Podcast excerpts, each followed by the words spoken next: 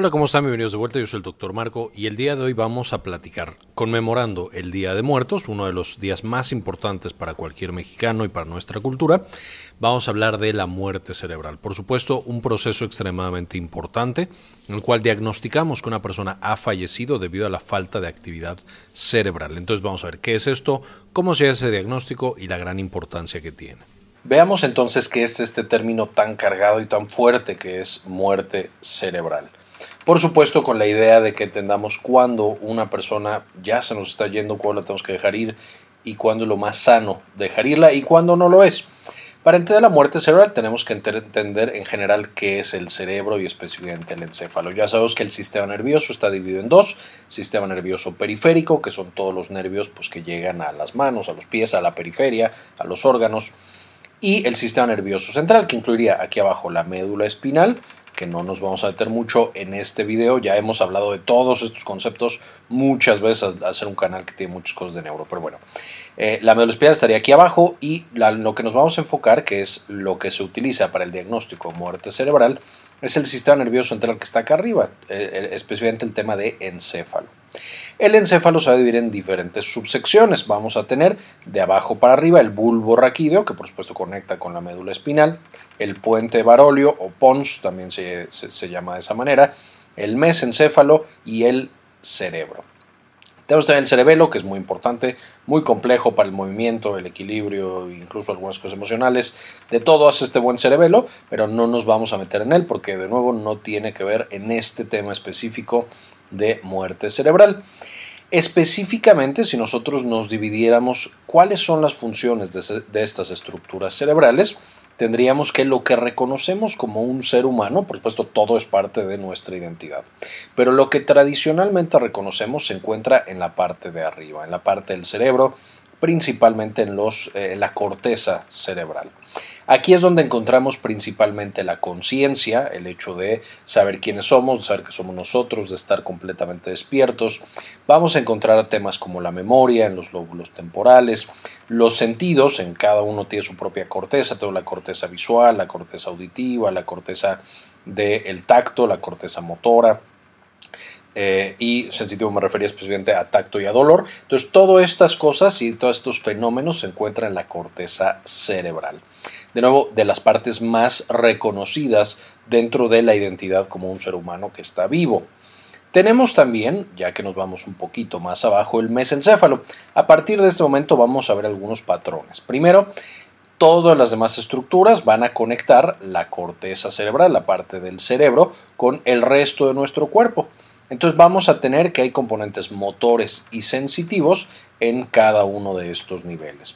Y esencialmente, si la corteza cerebral planea el movimiento, es decir, yo quiero rascarme la frente, entonces vamos a tener que en el mesencéfalo, con los ganglios basales, se em, ajusta un poquito este movimiento, se afina y después se pasa exactamente lo mismo en cada uno de los niveles, incluso en los nervios periféricos. Además, el mesencéfalo, teniendo el hipotálamo y algunas otras estructuras de este tipo, va a tener muchas funciones autónomas, pero son funciones autónomas todavía un poco complejas y que se relacionan con la corteza cerebral. Entonces tenemos que en este mesencéfalo encontramos cosas como el apetito, la sed, la conducta sexual, cosas que no son tan racionales, que no controlamos por completo, pero que se habla mucho con la parte consciente de nuestro cerebro.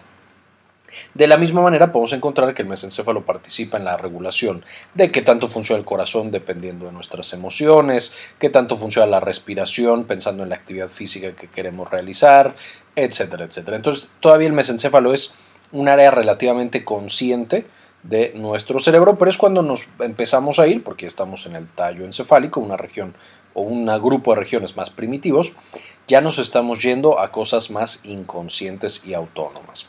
Después, si nos vamos al puente de Barolio, tenemos aquí los pares craneales, todavía altamente conscientes o con un componente altamente consciente. Podrán ver que ya estamos mucho más abajo que la corteza cerebral. Y los pares craneales, por supuesto, se van a encargar de una gran, gran serie de actividades de los hombros para arriba principalmente. Hay alguno, por ejemplo el nervio vago, que se va a encargar incluso del corazón, intestino y, cosas así, pero la mayoría se encargan de cosas de los hombros para arriba, la mayoría van a estar implicados o muchos de ellos están implicados en la actividad de los ojos, el que nosotros podamos controlar de una manera adecuada hacia dónde van nuestros ojos y qué funciones están teniendo nuestros ojos, pensando que la visión es extremadamente importante para nuestra vida. Lo mismo pasa para el oído y para algunos otros puntos. Como ya nos estamos alejando de esta eh, corteza cerebral, ya tenemos muchas más actividades que son mucho más autónomas. Es decir, incluso un paciente que está inconsciente, que está en coma, podría llegar a tener algunas de estas actividades. Eh, y por supuesto, ahorita vamos a ver cómo esto es importante, nos puede traducir viendo las actividades de cada uno de estos niveles, dónde está el daño y dónde todavía yo tengo neuronas que están funcionando de manera adecuada. Además de este punto de movimientos oculares, también por supuesto tiene un componente motor y sensitivo muy importante, debido a que manda los estímulos motores hacia abajo y recibe eh, estímulos sensitivos que manda luego hacia arriba, como un punto de contacto. Finalmente, cuando llegamos al bulbo raquídeo, sería lo más primitivo dentro todavía de nuestro encéfalo. Vamos a tener funciones motoras y sensitivas, como hemos mencionado hasta ahora, y las principales funciones autónomas que ya son completamente independientes de nuestro estado consciente. El bulbo, por ejemplo, mantiene estas funciones incluso cuando estamos durmiendo o incluso cuando estamos sedados. Entonces es extremadamente importante esta función del bulbo. Va a tener nervios que específicamente llegan al corazón y controlan la frecuencia cardíaca y la, la fuerza también con la que late nuestro corazón. Vamos a tener el control de la respiración, los núcleos respiratorios ahí se encuentran, de la deglución para poder tragar, del vómito y de la digestión. De nuevo, entre otros. Aquí importante mencionar, junto con los núcleos de la respiración, es todo lo asociado a la respiración, por ejemplo, la tos. Ahí vamos a tener muchos núcleos tusígenos. Ahora también, como pequeño comentario, aquí estamos hablando de algunas de las funciones, por supuesto hemos visto en otros videos y sabemos que es infinitamente más complejo y hay muchísimas más funciones. Solo estoy poniendo algunas de las importantes, de las que son muy visibles, para que recordemos más o menos qué hace cada una de estas áreas y específicamente por qué son importantes cuando ya estamos hablando de muerte cerebral. También cuando nosotros analizamos la misma estructura del cerebro de arriba para abajo, vemos que es muy diferente su estructura, su funcionamiento y sus características. Tenemos que la parte del cerebro, la corteza cerebral, es mucho más compleja, mientras que el bulbo raquídeo es, entre comillas, más simple. Son menos número de neuronas y menos números de núcleos que trabajan entre sí para generar una sola función. Lo mismo pasa para la fragilidad. La corteza cerebral es mucho más frágil que los núcleos del bulbo. Y esto es muy importante porque entonces si tenemos algo de daño, ok, perdemos y ya no podemos hablar, ya no podemos ver, ya no podemos caminar, lo cual por supuesto es muy trágico, pero a lo mejor la persona no se muere porque justamente tenemos estos núcleos que están abajo que mantienen al cuerpo andando incluso cuando esa persona ya no va a despertar nunca, ya no tiene memoria, ya no se puede mover, ya no tiene eh, o ya tiene perdidas grandes partes de sus funciones cerebrales. Pero luego, todavía tenemos que esa persona está viva porque estos núcleos de abajo están funcionando. Y de nuevo, puede que nunca despierte y nunca lo recuperemos, pero está aún funcionando. Finalmente, como último punto, el tema de la neurogénesis, que por supuesto es la aparición de nuevas neuronas. Tenemos que la parte de arriba, la corteza cerebral y el hipocampo y todas estas estructuras todavía tienen algo de neurogénesis, es decir, tienen la capacidad de hacer nuevas neuronas cuando hemos perdido neuronas que están acá arriba. Sin embargo, las partes de más abajo no se ha demostrado que exista una gran neurogénesis. Eso significa que el daño a estas estructuras, aunque son más resistentes a este mismo daño, cuando ya ocurrió es más complicado que vayamos a recuperar alguna de las funciones y hay algunas áreas en las que no se recupera para nada la función que ya se perdió. Todo esto quiero que lo tengan en mente para el resto de nuestra conversación de muerte cerebral. Entonces, ¿por qué es importante saber cuándo una persona ha muerto por muerte cerebral? Uno, pues porque es muy importante poder determinar con precisión cuándo un ser humano ha muerto, como una gran tragedia, como, un, como algo muy importante que está sucediendo en nuestros pacientes, en nuestros hospitales, en eh, alguna persona que tiene una enfermedad además de simplemente la importancia de poder entender cuándo un ser humano se nos ha muerto, eh, necesitamos eh, ser capaces de tener comunicación clara y honesta con los familiares y poder decirles de manera más o menos precisa, con un muy buen nivel de certeza, eh, sabe que esta persona se puede recuperar con un muy buen tratamiento médico o esta persona nunca se va a recuperar pase lo que pase. Y eso, por supuesto, le va a permitir a los familiares tener una mejor capacidad para tomar una decisión. Y aquí, como un breve paréntesis, incluso con la mejor información, de pronto los familiares no somos capaces de tomar buenas decisiones. Estamos, por supuesto, impactados por el dolor, por la tristeza, por todo el sufrimiento que está implicando la muerte de nuestro ser querido. Sin embargo, si a todo este sufrimiento y toda esta tristeza le agregamos una información no adecuada, desconfianza en el sistema, desconfianza en el hospital, los médicos, etcétera, pues es una situación mucho, mucho peor y puede llevar a que sea eh, eh, mucho más sufrimiento para la familia e incluso para los, eh, los médicos y las personas que están brindándole atención a ese paciente. Número 3. El, el, término o la definición de muerte cerebral tiene implicaciones legales muy importantes, tanto para el uso de donación de órganos como para el punto de literal testamentos, literal quién toma decisiones médicas, quién, eh, cuándo tienes que empezar, cuando ya el hospital no está obligado a seguir dándole atención médica a esa persona porque ya falleció, etcétera, etcétera. Incluso eh, por ahí en la literatura que les dejo al final, unos casos muy interesantes de eh, pacientes que están embarazadas y que ya tienen muerte cerebral, pero el cuerpo sigue funcionando y el embarazo continúa. Ahí, ¿qué es lo que haces? Mantienes a la, paciente viva hasta que luego se desarrolle y nazca o suspendes el tratamiento. O sea, ¿qué, ¿qué tienes que hacer? Entonces, este punto de determinar que una persona tiene muerte cerebral es importante incluso desde un ámbito legal. Y tenemos que tratarlo como algo de ese nivel de importancia. Ahora, ¿qué es exactamente la muerte cerebral? Es básicamente un cese permanente de las funciones cerebrales. Aquí el gran problema es la palabra permanente. Por supuesto, cualquier persona en la que tenga la certeza de que ese cese es permanente, de que el cerebro nunca va a volver a tener actividad cerebral, pues es muy fácil saber que una persona ha fallecido y está muerta. El gran tema es cómo eh, tienes la evidencia de que nunca se va a recuperar.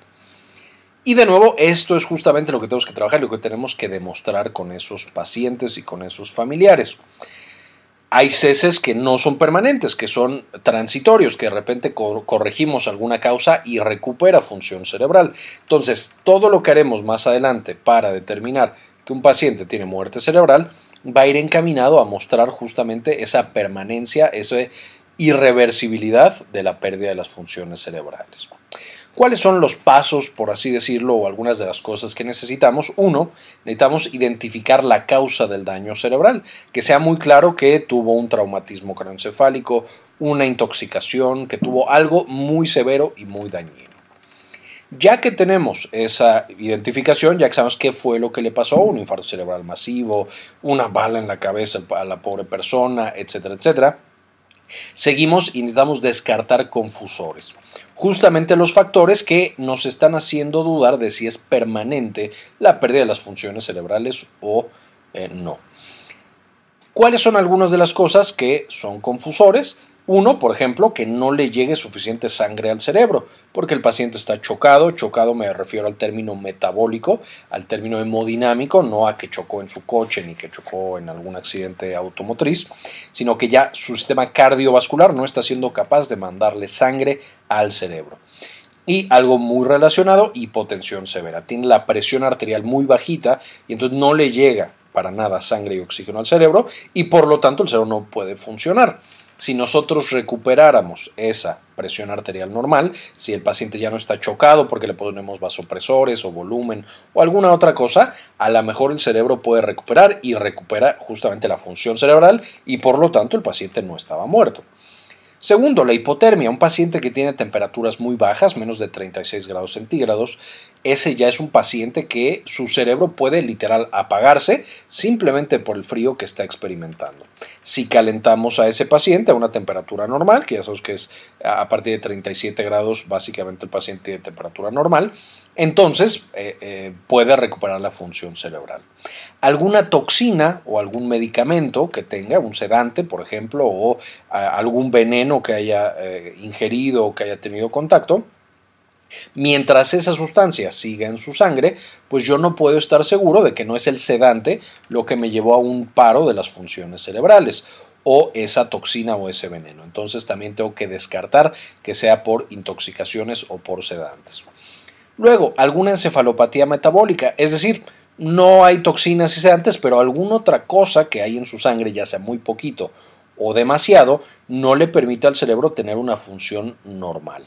Entre estas tengo una glucosa muy baja, ya sabemos que la glucosa es esencial para la función cerebral, entonces la hipoglucemia puede llevarme a una función, a una eh, cese no permanente, a un cese transitorio de las funciones cerebrales tener demasiado ácido úrico y tener demasiado urea, específicamente en algunos tipos de encefalopatías. Eh, encefalopatía hepática, por supuesto, con kernícteros, con todas estas cosas y, acumulación de ciertas toxinas producidas por el metabolismo del, del, paciente y un coma hiperosmolar, por ejemplo, un paciente diabético que tiene la glucosa extremadamente alta y entonces todo eso lleva a que no haya actividad cerebral, el paciente está en coma, pero si yo resuelvo estas de aquí abajo, pues entonces puedo recuperar la función cerebral. Una vez más, el paciente no estaba muerto, solo tenía y requería manejo médico eh, adecuado para recuperarse. Y finalmente, alteraciones de electrolitos. Los electrolitos ya sabemos que son esenciales para el funcionamiento de las neuronas. Entonces, si hay demasiado o muy poquito sodio, fosfato, potasio también podría entrar aquí. Si hay demasiado ácido en la sangre o hay muy poquito ácido en la sangre, todo eso también puede llevar a que el cerebro literal no funcione, pero cuando yo corrijo, si corrijo rápido por supuesto, cualquiera de estas, si corrijo rápido puedo llevar a que el cerebro se recupere y recupere esta función cerebral. Entonces, para que nosotros determinemos que un paciente tiene muerte cerebral, vimos que ya, ya no tiene funciones cerebrales, ya identificamos por qué era, por ejemplo, tuvo un infarto cerebral masivo o un infarto cerebral pequeñito, pero en una zona súper importante. Literal le voló el, bulbo eh, eh, o el pons o alguna otra de estas estructuras importantes. Además, checo estos confusores y veo que el paciente tiene buena presión arterial, tiene una temperatura normal, eh, ya no tiene ningún signo, ya no tiene ningún medicamento que le estemos poniendo, ni si consume algún sedante ya lo eliminó de su cuerpo por el eh, efecto del hígado, ya no tiene veneno, toxinas o alguna otra cosa. Y estoy checando glucosa, ácido úrico o eh, urea, eh, cualquier otra cosa asociada a sodio, fosfato. Todo le sale completamente normal o prácticamente normal. Realmente lo más cercano posible a un rango normal. Esto me indica que el cerebro tiene todo lo que necesita para tener un adecuado funcionamiento y ahora sí, la causa que le generó el daño está llevando a que este cese sea básicamente permanente. Entonces, por un lado, ya estamos evaluando y ya estamos tratando de identificar que es permanente ese cese. Ahora, ¿cómo determinas tú que sí se detuvieron las funciones cerebrales? Específicamente lo que vamos a diagnosticar es que el paciente esté en coma. Ya tenemos una herramienta muy buena, lo vimos en el video de los principales signos vitales, que les voy a dejar en la parte de acá arriba para que puedan checar, pero esencialmente tenemos una manera muy sencilla que es la escala de coma de Glasgow. Y la escala de coma de Glasgow justo nos evalúa los diferentes puntos del sistema nervioso otra vez en cuanto a su aspecto eh, de capacidad eh, ocular, de capacidad verbal y de capacidad motora. Y eh, a lo que nos va a llevar es a saber que el cerebro tiene una disfunción importante. Por supuesto, con las consideraciones de que el paciente no puede estar bajo sedación, no podemos estarle dando algo que lo mantenga dormido, etcétera, etcétera. Ya que, y bueno, por supuesto, la escala de coma de Glasgow no es la única manera de determinar si un paciente está en coma o no, simplemente esa es una de las que ya hemos revisado en el canal. Ya que tenemos a este paciente en coma, ok, está completamente inconsciente, nada de su sistema nervioso aparentemente funciona, voy a irme a justamente los núcleos de más abajo, a los núcleos del bulbo y a los núcleos del puente. ¿Por qué? Porque ya quedamos que esos son los más resistentes. Entonces, si yo tuve algo que dañó a mi paciente, por ejemplo, que se estaba ahogando, y yo tengo que ese ahogamiento relativo que tuvo ya le dañó esos núcleos de hasta abajo, definitivamente todo lo de arriba ya también está dañado de una manera mucho más importante. Número dos, si esos de abajo están dañados, esos no se van a recuperar porque no existe neurogénesis suficiente como para que nosotros podamos recuperar funciones en esos núcleos que están eh, más abajo dentro de mi encéfalo. Y entonces cualquier daño a estas estructuras es eh, evidentemente catastrófico para la función de ese paciente. En términos generales me voy a encargar de revisar pares craneales que son relativamente sencillos de revisar. Entonces voy a checar el reflejo pupilar que eh, a través del par craneal 2 y 3, que es echarle básicamente luz al ojo del paciente. Eh, y por supuesto con la luz tendría que cambiar el diámetro de la pupila. Esto ya lo hemos visto y, y lo sabemos incluso en películas. Cuando echas la luz, la pupila se cierra. Cuando hay poca luz, la pupila se abre. Esto es algo que hacemos normal con un paciente que está dormido, con un paciente que está inconsciente. Si no tiene este, esta respuesta, significa que el nervio, una vez más que está en su eh, bulbo o en su eh, puente, ya no está funcionando de una manera adecuada y ya no le genera ese reflejo específico. Tenemos el reflejo corneal, eh, dados por el núcleo 5 o el par craneal 5 y el par craneal 7 Aquí tocamos la córnea con un algodoncito lo más suave que podemos. Evidentemente el ojo se tiene que proteger, entonces parpadea. De nuevo, esto pasa incluso en pacientes que están dormidos o que están inconscientes. Si el paciente ya no lo tiene, se vea que esa estructura dentro de su encéfalo fue dañada de una manera severa y de nuevo no la vamos a recuperar. Tenemos el reflejo oculocefálico, que es este famoso de ojos de muñeca, en el cual cuando tú mueves la cabeza del paciente, obviamente teniendo mucho cuidado con su cuello, eh, en pacientes que hayan tenido traumatismo o que hayan tenido alguna otra causa que comprometa la, integridad de sus vértebras cervicales y entonces no queremos moverlo como muñeca porque lo vamos a dejar paralizado si es que no falleció el paciente. Pero bueno, en los pacientes de nuevo que tienen el cuello intacto, movemos su cabeza y tenemos que apreciar eh, los movimientos oculares característicos. Si no los tiene, de nuevo, hay un daño severo y entonces tenemos que eh, no va a recuperar esa función. El reflejo oculocefálico está dado por los pares craneales 3, 4, 6 y 8. Luego el reflejo oculovestibular, que es literal, yo meto agua caliente en su oído y cuando toca la membrana timpánica, el ojo tiene nistagmo, se va de un lado a otro. Si no tiene este reflejo, no lo va a recuperar. Este está dado por los pares canales 3, 6 y 8. El reflejo de la tos, que esto es en pacientes intubados, porque bueno, si el paciente en coma tiene que estar intubado, no puede estar respirando solo. Eh, y entonces este paciente intubado, que literal nosotros lo estamos haciendo respirar porque él no lo hace solo, cuando nosotros aspiramos la cánula, porque pues, se llena de mocos, se llena de secreciones, eh, y no tose, el reflejo natural sería la tos porque estás moviendo la cánula y entonces el pulmón trata de protegerse y limpiarse. Si no tose, de nuevo, significa que estos pares craneales, el 10, el 11 y el 12, están alterados, no los va a recuperar. Y finalmente la arcada a través del par 9 y 10. Y esto es con la estimulación de, de la faringe y la úvula ahí el paciente tendría que hacer una arcada como de náuseas. Si no la hace, de nuevo están dañados estos eh, pares craneales. Todo lo que esto me está mostrando es que un poquito arriba, si nos regresamos un par de diapositivas, el puente está siendo severa, el puente y partes del bulbo están siendo severamente afectados. Los pares craneales ya no están funcionando, que no los pares craneales son los que subirían y harían todas estas funciones de mover ojos, toser, tener arcadas, eh, que se muevan los ojitos con el oído, que se contraigan o dilaten las pupilas, etcétera, etcétera. Entonces, ya que tenemos todas esas y hemos determinado que no están funcionando, nos vamos literal a la que está más abajo y probablemente es la más importante, que es la prueba de apnea. Esta prueba de apnea es justamente mostrar que el cerebro ya no está haciendo nada para que el paciente respire de manera autónoma. Y esto significa que el área, que está de nuevo más profunda y que se encarga de controlar la autonomía de la respiración, ya también sufrió un daño grave o incluso murió y no la vamos a recuperar.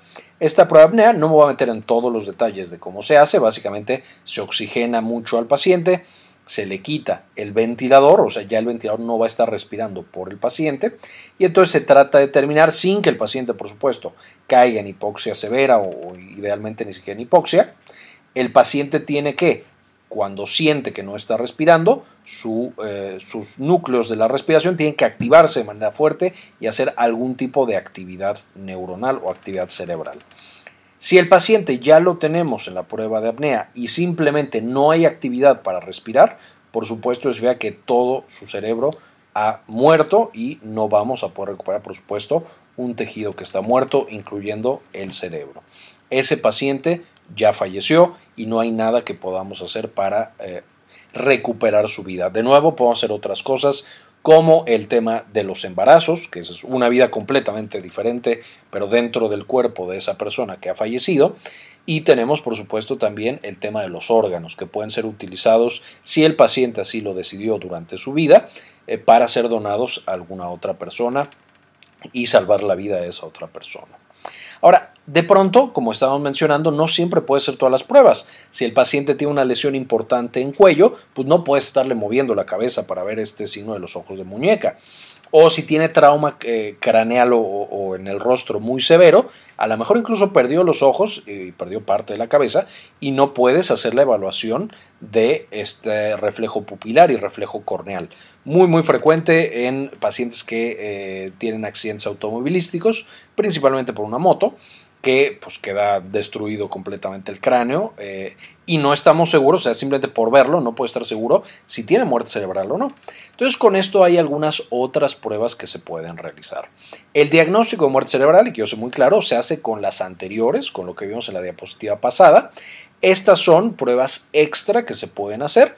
No se hace en la mayoría de los casos y en la mayoría de los casos no se necesita para determinar muerte cerebral.